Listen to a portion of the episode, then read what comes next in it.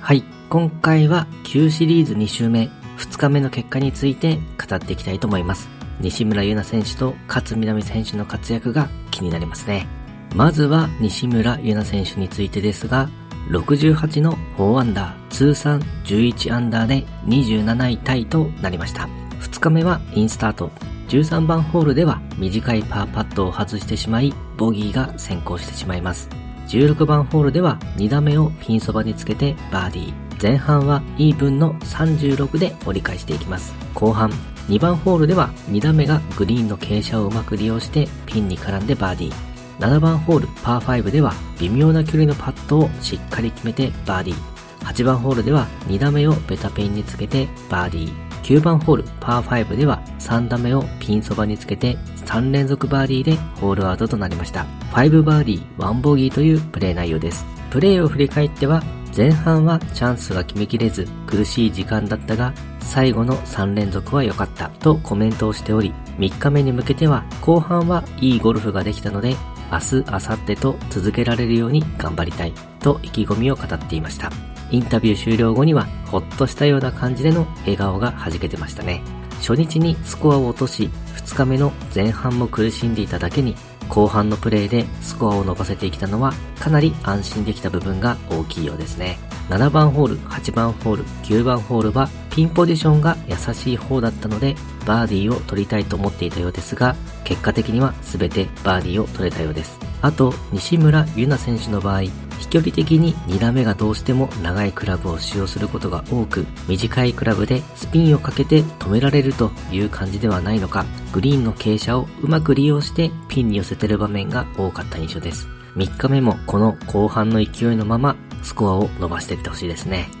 そして、勝みなみ選手についてですが、67の5アンダー、通算15アンダーで12位タイとなりました。3番ホールでは2打目をベタピンにつけてバーディー。4番ホールパー3ではティーショットがピンに絡んで連続バーディー。7番ホールパー5では3打目をピンそばにつけてバーディー。8番ホールでは2打目をベタピンにつけてバーディー。9番ホールパー5では微妙なパットを沈めて3連続バーディーとします。前半はなんと5アンダーの31で折り返していきます。後半、11番ホールパー5では3打目がピンに絡んでバーディー。ただ、13番ホールパー3では2オンとなってしまい、2コンの3パットでダブルボギーとなってしまいます。14番ホールでは2打目をベタピンにつけてバーディーで取り戻していきます。16番ホールでは微妙な距離のパットを決めてバーディー。17番ホールパー3ではティーショットが大きく左に曲げてしまい、アプローチもミスが出てしまい、ボギーとなってしまいます。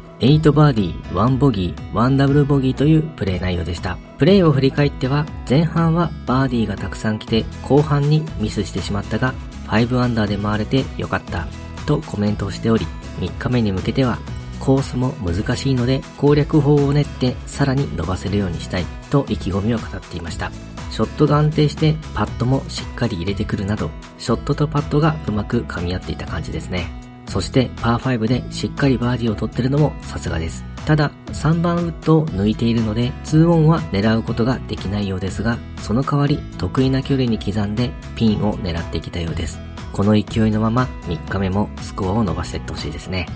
そして大西ゆり選手についてですが、78の6オーバー、通算イーブンで71位タイとなりました。2日目はインスタート、12番ホールではアプローチが寄せられずボギーが先行してしまいます。その後14番ホール、18番ホールでもボギーが出てしまいます。前半は3オーバーの39で折り返していきます。後半2番ホールでボギー、3番ホールでようやくバーディーを取って巻き返していけるかという感じだったのですが、8番ホールでボギー、9番ホールでダブルボギーという結果となり、1バーディー、5ボギー、1ダブルボギーというプレー内容でした。プレーを振り返ってはなかなかチャンスにつけられず苦しい展開が続いたとコメントをしており、3日目に向けては状況に応じていいゴルフをしていきたいと意気込みを語っていました。さすがに6オーバーということでインタビューの表情も曇りがちな感じでしたね。持ち球がドローである選手なのですが、ドライバーでなかなかドローが打てず、